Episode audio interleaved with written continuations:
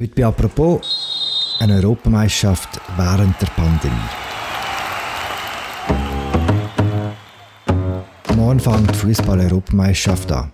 Gespielt wird fast überall in Europa und trotz Corona hat es auch Zuschauer in den Stadien. Es wird eine ziemlich spezielle EM. Warum genau spielt die Schweiz zweimal in Baku und einmal in Rom? Macht das Sinn? Wie ernst nimmt die UEFA die Pandemie und hat es tatsächlich einen Einfluss auf die Spieler, wenn wieder Leute im Stadion sind? Über das reden wir heute im täglichen Podcast «Apropos». Mein Name ist Philipp Loser und mir zugeschaltet ist der Thomas Schiffle. Er ist Fußballredakteur bei Tamedia und geschätzter Stammgast für die dritte Halbzeit im Fußball-Podcast von Tamedia. Hallo Thomas. Hallo Philipp. Thomas, wo verwünschen wir dich? Grob gesagt in Aserbaidschan, genauer gesagt in Baku und aller genauer gesagt im Zimmer 1101 von meinem Hotel. Du bist, glaube ich, diese Woche angekommen in Baku, gemeinsam mit der äh, Nationalmannschaft. Spürt man dort schon etwas von der Europameisterschaft? Ganz ehrlich gesagt, nein.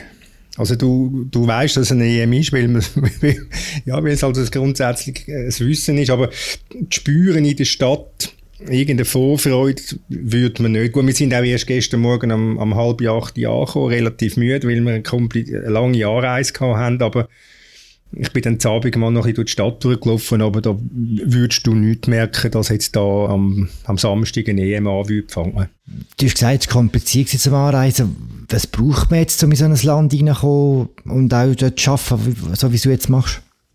Es ist, entweder ist man Nationalmannschaft und hat einen Direktflug mit der Swiss, weil die Swiss ein Partner ist von der, vom Schweizer Fußballverband, oder man rat ganz normal linienflugmäßig, wie wir Journalisten das gemacht haben. Man muss wissen, im Gegensatz zu früher haben wir kein Charter mehr gehabt, weil das Schweizer Fernsehen äh, mit einer Minimaldelegation angereist ist und die Schweizer Fernsehen hat eben einmal am Reiseanbieter äh, Travel Club schon praktisch allein einen Charter gefüllt. Oder? Und dann haben wir uns schreibende Journalisten dort und dürfen anhängen quasi. Und jetzt haben wir halt müssen ab Zürich via Istanbul auf Baku fliegen. Und das ist relativ eine mühsame Reise mit vielen äh, langen Aufenthalten. Jetzt bist du also da in Baku, Aserbaidschan. Äh, warum genau findet eine Europameisterschaft vom Fußball in Aserbaidschan statt? Einmal zum Teil. Ganz einfach, weil Aserbaidschan ist ein Teil von der UEFA, vom Europäischen Verband. Und Aserbaidschan hat sich beworben um die Austragung von der EM oder um einzelne Spiele von der EM, wie das Deutschland gemacht hat, wie das England gemacht hat, wie das äh, Spanien gemacht hat, wie es ganz viele Länder gemacht haben. Äh, anfänglich auch deine Heimatstadt Basel, bis sie dann mal Kandidatur zurückgezogen hat also das ist ganz ein einfaches äh, Bewerberverfahren gewesen und die UEFA hat dann am Schluss entschieden, in welchen Städten die EM soll durchgeführt werden. Insgesamt sind es, glaube ich, elf Austragungsstädte. Leider, leider nicht Basel in dem Fall. Warum genau will die UEFA die Europameisterschaft an so vielen verschiedenen Orten durchführen? Das geht auf eine Idee von Michel Platini zurück. Das ist der frühere Präsident von der UEFA. Und er hat das eine super Idee gefunden zum äh, 60-jährigen Jubiläum von dem Wettbewerb, von deren Europameisterschaft, dass man das so, so paneuropäisch macht und ganz viele Länder etwas davon haben und nicht nur eins oder zwei wie in der Vergangenheit. Und das Exekutivkomitee von der UEFA hat das auch eine super Idee gefunden, im Gegensatz zu vielen anderen Leuten und hätten das halt äh, abgesegnet und ja, jetzt ist es halt so. Finden Sie es jetzt immer noch so eine tolle Idee? Die UEFA sicher, sie können nicht sagen, Turnier äh, schlecht reden. Ich habe es von Anfang an, wenn ich das so deutlich darf sagen, einen fertigen Käse gefunden. Weil du kommst gar nicht eine, eine EM-Atmosphäre über. Oder? Es, es ist alles so zerbröselt, es ist elfmal irgendwo irgendetwas. Aber du hast nicht ein, ein kompaktes Turnier in einem Land, wo x-tausend Fans in das Land hineinkommen und feiern und Freude haben am Fußball und der Gastgeber Freude hat, dass andere Freude haben. Nein, jetzt ist es alles total versprengt und darum ist das, äh, ist das überhaupt nichts, äh, nichts Gutes. Ein Opfer von dem, muss man sagen, ist auch die Schweizer Nationalmannschaft äh, und auch du du ja auch nach Rom fliegen, nach dem ersten Spiel. Ja, wir fliegen dann auch auf Rom und dann haben wir äh, wenigstens auf dem Weg von, also es muss niemand das Mitleid haben mit uns, also nicht, nicht falsch verstehen, gehört dazu. Nein, wir fliegen dann von Baku direkt auf Rom. Aber die Rückreise auf, äh, auf Baku ist dann halt wieder mit einem Nachtflug via Istanbul verbunden. Und da freuen wir uns so alle extrem drauf. Man muss vielleicht mal sagen, in Italien trifft dann die Schweiz auf, äh, auf Italien, logischerweise, und genau, dann zurück in ja. Baku auf die Türkei. Die EM hätte schon vor einem Jahr stattfinden und dann ist sie wegen Corona verschoben worden. Das Jahr haben wir das Gefühl, dass sich die UEFA nicht mehr so gross von der Pandemie beeindrucken Sie hat ja auch die Städte dazu sanft gezwungen, äh, Leute ins Stadion zu lassen. Kannst du dich erinnern, wenn du das letzte Mal einem Stadion gesehen bist, das gut gefüllt war? Ja, das weiß ich noch genau, weil ähm, es ist das einzige Mal in der vergangenen letzten Saison. Das ist ein Match gewesen, Anfang Oktober, St. Gallen gegen Servet im Kibun Park mit 9200 Zuschauern.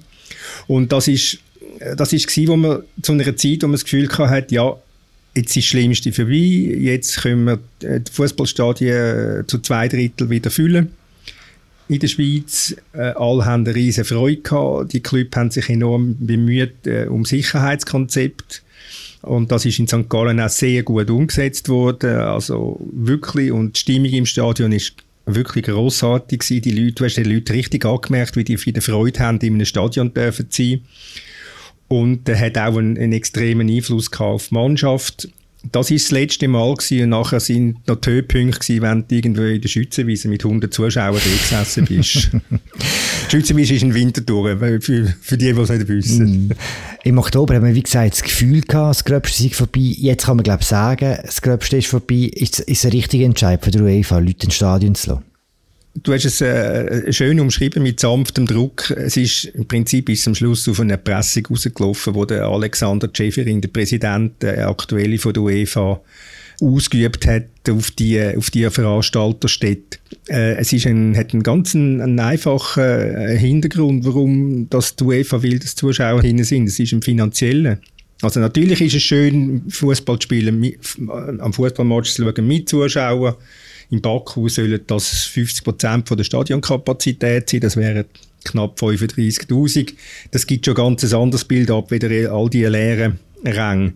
Aber es sind, es sind handfest finanzielle Interessen, weil Zuschauereinnahmen bedeutet, bedeutet Geld. Natürlich nicht gleich viel, wie, wie das Fernsehen zahlt oder die Sponsoren zahlen, aber es ist gleich ein, ein rechter, ein rechter Schübel. Und ich habe das mal nachgeschaut, was das war allein an der EM in Frankreich 2016, das sind 400 Millionen Einnahmen aus, aus, aus äh, Billett und aus Hospitality. Also und so leichtfertig kann die UEFA auch nicht auf das Geld verzichten.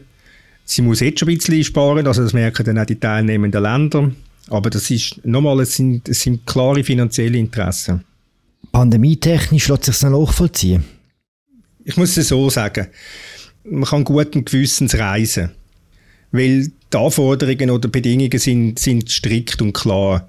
Also in Zürich kommst du nicht in Flüge rein ohne PCR-Test.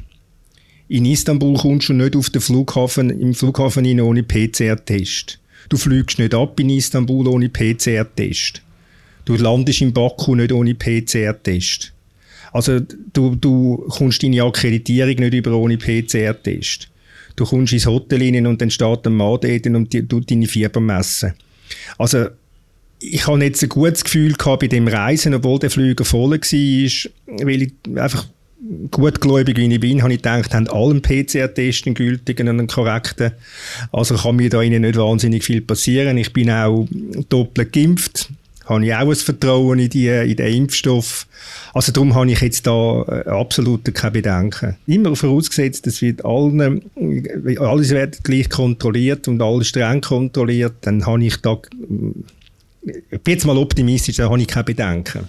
Kommt man dann auch noch ins Stadion nicht mehr Test? Du, hast, du kommst einfach deine Akkreditierung nur über mit dem, äh, mit, mit dem PCR-Test, aber jetzt für ein einzelnes Spiel musst, musst das nicht haben. Aber wir können beispielsweise in Aserbaidschan nur ausreisen auf Italien, wenn wir einen PCR-Test haben. Und in Italien dürfen wir haben wir festgestellt, dass wir nicht länger als 120 Stunden einen Aufenthalt haben wenn man aus Aserbaidschan kommt, wir hätten so wie die Reiseplan war, 128 Stunden gehabt. Konsequenz wäre gewesen, wir hätten permanent müssen im Hotelzimmer hocken, aus, hätten nur dürfen raus am Match. Äh, jetzt haben wir einfach die Reise ein bisschen zurückverschoben, dass wir nicht länger als die, äh, exakt fünf Tage dort sind. Okay. Weiss man auch etwas über die Sicherheitsvorkehrungen bei den Zuschauerinnen und Zuschauern? Ja, die werden natürlich alle auch, auch überprüft. Das ist, äh, das ist ganz normal. Also, die Sicherheitsvorkehrungen sind die üblichen. Das ist klar, wie wenn kein Corona gäbe. Aber ich weiß es nicht genau, wie, wie, welche Anforderungen das jetzt an jeden hinterste und letzte Zuschauer äh, gestellt wird. Ich gehe, ich auch davon aus, dass die alle einen, einen, PCR-Test vorlegen, sonst kommen sie nicht rein. Ausgenommen von dieser Regel sind die Spieler selber. Sehr gute Überleitung jetzt von mir. Ist eigentlich, ist eigentlich Corona unter den Nationalspielern auch noch ein Thema? Weißt, wenn man sich überlegt, dass, dass Fußballer seit dem Anfang von der Pandemie auch echt ziemlich ausgesetzt waren, weil die einfach immer weiter geschootet haben. Ist das wie schon vorbei bei denen? Ist das gar kein Thema mehr? Die leben natürlich seit über einem Jahr, leben die damit. Oder? Also die sind, die sind äh, sich gewohnt, mit Masken herumzulaufen, die sind sich gewohnt, Abstände einzuhalten. Also wie, wir, wie wir alle, muss man sagen, oder? Wie, wie, ja, wie wir alle. Also auch wenn sie intern sind, sie müssen schauen, dass sie Abstände haben, sie müssen schauen, dass sie die Masken immer anhaben. Es ist im, beim Essen hast du nicht mehr einen gemeinsamen Tisch, sondern du hast einzelne Tische etc. Also die haben sich einfach so daran gewöhnt, dass für sie kein Thema mehr ist. Jetzt haben wir ganz viel über äh, Begleitumstand geschwätzt, über äh, Pandemie und andere Sachen. Jetzt vielleicht noch etwas Positives. Auf, auf was können wir uns freuen während der EM? Auf welche Mannschaft? Auf was freust du dich? Ich hätte jetzt gesagt, auf, äh, aufs Heimreisen. Nein, aber... Äh, Nein, ich freue mich, also wenn jetzt, äh, ja, ich freue mich auf guten Fußball. Und ich erwarte, ich erwarte eigentlich guten Fußball weil die Besten von Europa da am Start sind. Es fehlen im Prinzip nur zwei richtig grosse Namen. Das eine ist der Sergio Ramos, der alte Haudegen aus Spanien, weil er einfach zu lange verletzt war. Und der andere ist der Irving Haaland. Einer von meinen Lieblingsstürmer, muss ich sagen, von den Norwegen von Borussia Dortmund, weil er sich halt mit Norwegen nicht qualifiziert hat. Aber sonst sind, sind alle da und ich meine, es hat wenn, wenn ich die Mannschaft anschaue oder das Kader von Frankreich anschaue beispielsweise, das ist einfach großartig. Oder? Also da, ich freue mich, also freue ich, bin gespannt drauf, auf, auf die Deutschen, wie immer, aber das mal besonders, weil ich einfach, ich traue denen eben wieder viel zu. Sie haben auch, sie haben im Prinzip eine gute Mannschaft und, und der Vorteil ist, dass, der, dass man die Zukunft von Joachim Löw kennt und er der niemand mehr etwas schuldig ist. Ich bin gespannt auf die Engländer. Ich bin gespannt auf Belgien, wo seit zweieinhalb Jahren die Weltrangliste Nummer eins ist, ohne je ein Turnier gewonnen zu haben. Also es hat viele Mannschaften um und ich frage mich, gibt es irgendjemanden an dem Turnier, wo so eine Euphorie kann auslösen, so eine Begeisterung kann auslösen, wie Island und Wales vor fünf Jahren in Frankreich? Hm. Also die Schweiz ist jetzt noch nie erwähnt. Nein, du wirst mich sicher noch zu der Schweiz fragen. Kann denn die Schweiz die Mannschaft sein, zum Beispiel? Sie hat ganz, ganz schwierige Gruppen. Wales ist unangenehm, Italien ist sehr stark, die Türkei ist sehr unangenehm.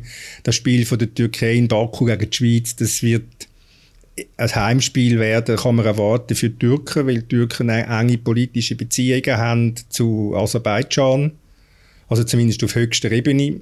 Und was die Schweiz, du hast es vorher angedeutet, was die Schweiz natürlich wirklich den Nachteil hat, dass, mm, sie machen selber kein Aufsehens drum, aber die Reiserei, die ist schon ein wichtiger Nachteil gegenüber einer Mannschaft wie Italien, die gemütlich in Italien kann sitzen und dann von Florenz, wo sie ihr Quartier haben, mit dem Zug auf, auf Rom fahren.